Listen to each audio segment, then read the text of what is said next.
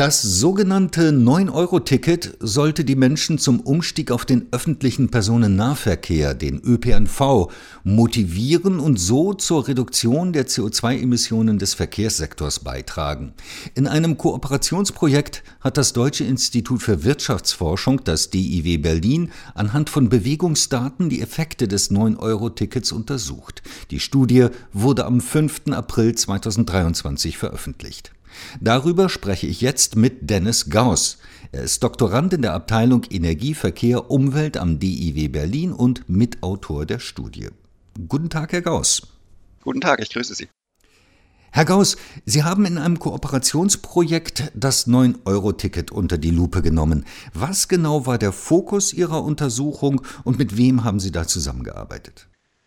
Wir haben in diesem Projekt mit zwei externen Partnern gearbeitet, mit zwei Meinungsforschungsinstituten, einerseits mit JIM, Gesellschaft für innovative Marktforschung, und andererseits mit dem Schweizer Marktforschungsunternehmen Intervista.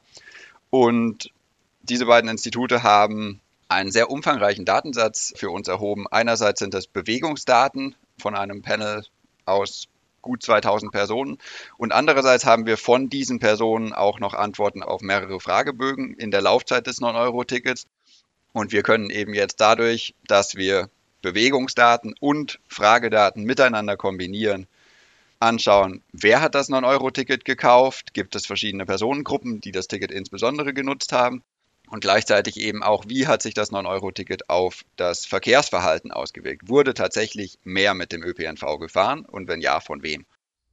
Wie sieht es denn aus? Hat das 9-Euro-Ticket dazu geführt, dass mehr Menschen den ÖPNV benutzen oder genutzt haben?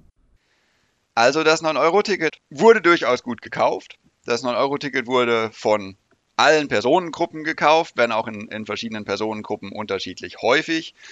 Insgesamt sehen wir aber, dass sich im Verkehrsverhalten, also in der Nutzung des ÖPNV, insbesondere bei Alltagswegen, bei Arbeitswegen, bei kurzen Wegen, die man so jeden Tag zurücklegt, dass sich da relativ wenig geändert hat. Hm. Also hat sich das tatsächliche Verkehrs- und Mobilitätsverhalten durch das 9-Euro-Ticket überhaupt nicht verändert oder sind da nur wenige Sachen passiert? Es sind bestimmte Wegetypen, bestimmte Wegegruppen, in denen sich was geändert hat. Und das, sind, das ist insbesondere in der Ausflugsmobilität. Was wir sehen, ist gerade am Anfang des 9-Euro-Tickets im Juni und dann auch zum Schluss nochmal, bevor das Ticket ausläuft, also Ende August, sehen wir einen deutlichen Anstieg in den, in den im ÖPNV zurückgelegten Wegen, insbesondere über längere Distanzen, also gerade in der Ausflugsmobilität, in der Alltagsmobilität, in den kurzen Wegen sehen wir über die gesamte Zeitspanne relativ wenig Bewegung. Das heißt, die Wege oder die Personen, die ihre Alltagswege üblicherweise mit dem ÖPNV zurücklegen, haben das durchaus auch während der 9-Euro-Ticketzeit getan. Es kamen aber wenig Leute dazu, die in der 9-Euro-Ticket-Zeit in ihrer Alltagsmobilität auf den ÖPNV umgestiegen sind. Inwieweit wurden dann überhaupt die Ziele erreicht, die man mit dem 9-Euro-Ticket bewirken wollte oder erreichen wollte? Das 9-Euro-Ticket wurde ja damals im äh, Rahmen des, des zweiten Entlastungspakets nach dem Beginn des Ukraine-Kriegs und damit den stark steigenden Energiepreisen auf den Weg gebracht. Und das Hauptziel, die Leute von diesen stark gestiegenen Energiepreisen zu entlasten, die Inflation gerade bei den Energiepreisen zu dämpfen, das wurde auf jeden Fall erreicht, weil eben die Personen, die üblicherweise oder die auch sonst in, in ihren Alltagswegen oder viel generell den ÖPNV nutzen, haben natürlich im Sommer 2022 mit dem 9-Euro-Ticket entsprechend weniger für ihre Tickets zahlen müssen. Das heißt, dieses Ziel wurde auf jeden Fall erreicht. Die außerdem formulierten Umweltziele, die Stärkung des ÖPNV, der Umstieg insbesondere vom Auto auf den ÖPNV, der wurde, ja, das, das kann man wahrscheinlich nicht anders sagen, der wurde, der wurde so nicht erreicht. In der Ausflugsmobilität sehen wir, dass es dort teilweise in bestimmten Zeiten einen, einen gewissen Umstieg gab, aber auch der hält sich in Grenzen. Viele Leute haben natürlich auch Geld gespart, dadurch, dass das Ticket, wie es eben nur mal heißt, auch nur 9 Euro gekostet hat. Wer profitierte denn am meisten von dem 9-Euro-Ticket? Das ist tatsächlich ein interessantes Ergebnis unserer, äh, unserer Untersuchung. Die Gruppen, die am häufigsten das 9-Euro-Ticket gekauft haben, sind einerseits junge Menschen, nämlich Menschen unter 30 Jahren und andererseits Haushalte mit geringem Einkommen, nämlich mit einem monatlichen Nettoeinkommen von unter 1000 Euro. Das sind die beiden Gruppen, die mit Abstand am häufigsten das 9-Euro-Ticket gekauft haben. Vielen Dank. Das Nachfolgeticket, das soll ja jetzt 49 Euro kosten. Wie schätzen Sie denn da die Zahlungsbereitschaft ein?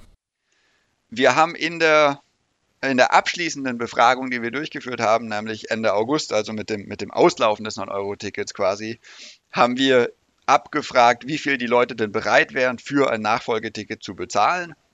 Und der Median der dort genannt wurde, in Euro lag bei 29, also deutlich unter dem Preis, der jetzt fürs 49-Euro-Ticket aufgerufen wird. Das heißt, ein Großteil der Menschen hat zumindest damals am Schluss des 9-Euro-Tickets angegeben, ein Ticket für 49 Euro nicht kaufen zu wollen. Insofern ähm, ist es schwierig zu sagen, ob das 49-Euro-Ticket jetzt tatsächlich dazu beitragen kann, dass mehr Menschen in ihrer Alltagsmobilität dauerhaft vom Auto auf den ÖPNV umsteigen. Was müsste denn getan werden, um die Rolle des ÖPNV in der Alltagsmobilität zu stärken? Was wir hier sehr deutlich sehen, ist, dass der Preis eben nur, nur eine Komponente ist, die einen Effekt hat auf die Attraktivität des ÖPNV. Neben dem Preis ist ganz grundsätzlich das ÖPNV-Angebot einfach wichtig. Einerseits ist hier die Zuverlässigkeit zu nennen. Das betrifft den ÖPNV, ich sage mal, in ganz Deutschland.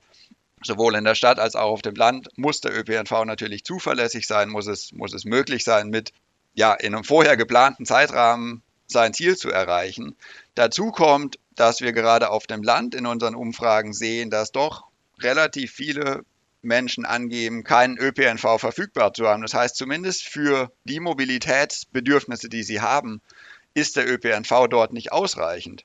Und das ist natürlich ein wichtiger Punkt, dass man gerade dort den ÖPNV so ausbaut, dass die Menschen den ÖPNV tatsächlich auch als Alternative wahrnehmen. Weil wenn sie das nicht tun, dann ist auch der Fahrpreis nicht relevant, weil dann stellt der ÖPNV eben gar keine Alternative dar.